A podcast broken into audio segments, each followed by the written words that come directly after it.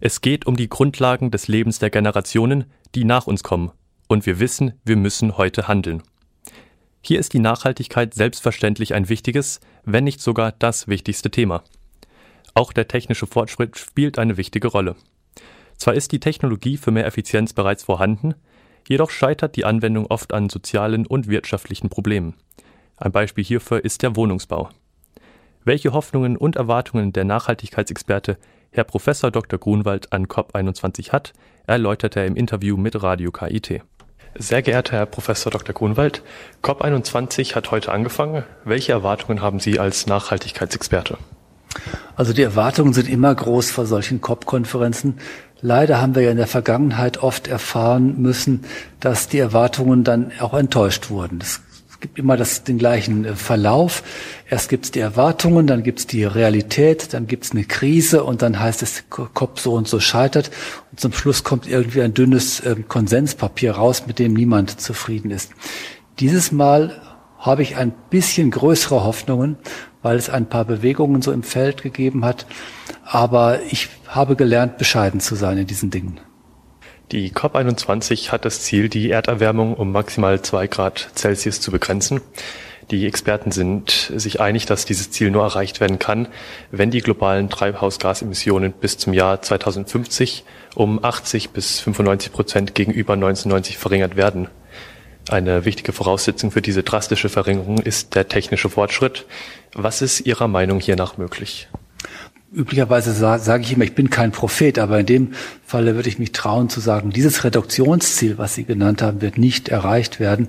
Zurzeit steigen die Treibhausgasemissionen weiter an. Wir hatten vor zwei, drei Jahren sogar mal ein Plus von 5,8 Prozent in einem Jahr. Das ist halt das Wirtschaftswachstum in vielen Ländern der Welt. Das ist der steigende Energieverbrauch, gerade in den Entwicklungs- und Schwellenländern die, man muss es ja ehrlich sagen, letztlich dadurch nur eine Entwicklung nachholen, die wir schon hinter uns haben, so dass man denen auch nicht das Recht absprechen kann, entsprechendes Wirtschaftswachstum bei sich einzuführen. Technischer Fortschritt ist Schlüssel für die Lösung dieser Probleme, vor allen Dingen ähm, im Effizienzbereich. Ähm, aber wir sehen es ja, dass es nicht reicht. Beispielsweise in Deutschland wir kommen nicht gut voran mit der Verringerung des Energiebedarfs für Raumwärme. Ähm, die Technologien zur effizienten Ausgestaltung von Gebäuden, die sind ja da. Nur das Problem ist, wie bekommen wir sie zu den Menschen, wie bekommen wir sie halt auch in die Realität rein. Und da sehen wir, dass es dann oft eben nicht an technischen Problemen scheitert, sondern an sozialen oder wirtschaftlichen Problemen, etwa an, den, an dem hohen Anteil der Miethäuser in Deutschland und wo es keine echten Anreize gibt, wie man es dort machen soll. Wie sehen Sie das Wohnen der Zukunft? Muss der Hausbau in der Zukunft auf die neuen Gegebenheiten angepasst werden?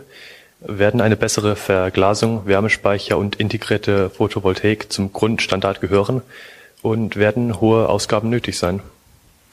Also wenn man die ehrgeizigen Ziele der Bundesregierung äh, realisieren will, dann muss man dort investieren.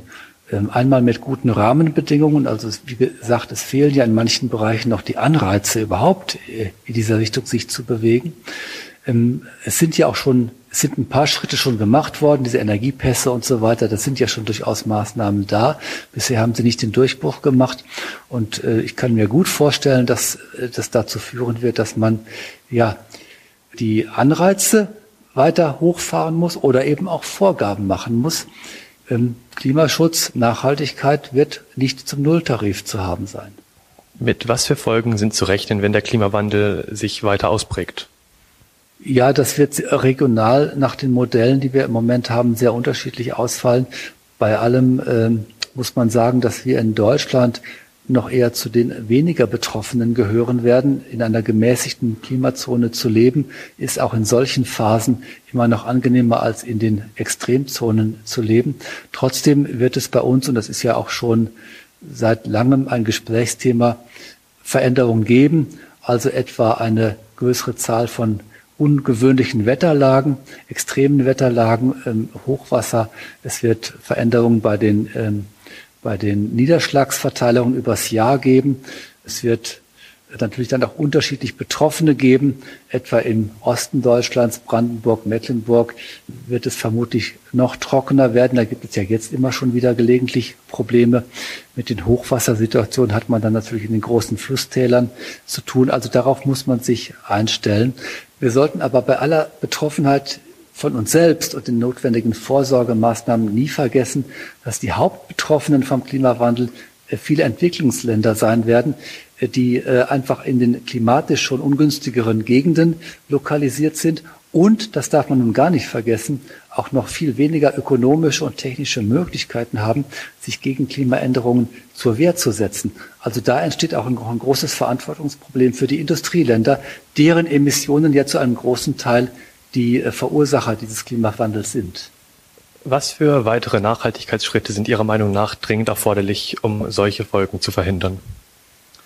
Also wir haben ja schon eine Diskussion, ob das Ideal eines äh, dauerhaften quantitativen Wirtschaftswachstums von so zwei, drei Prozent pro Jahr, ob sich das überhaupt auf Dauer durchhalten lässt. Es gibt die Diskussion um Postwachstum, Degrowth, wie die, äh, wie man auf Englisch sagt.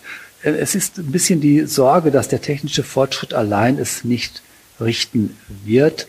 Wir brauchen den technischen Fortschritt, das ist überhaupt keine Frage. Aber ob er reicht, das ist die Frage.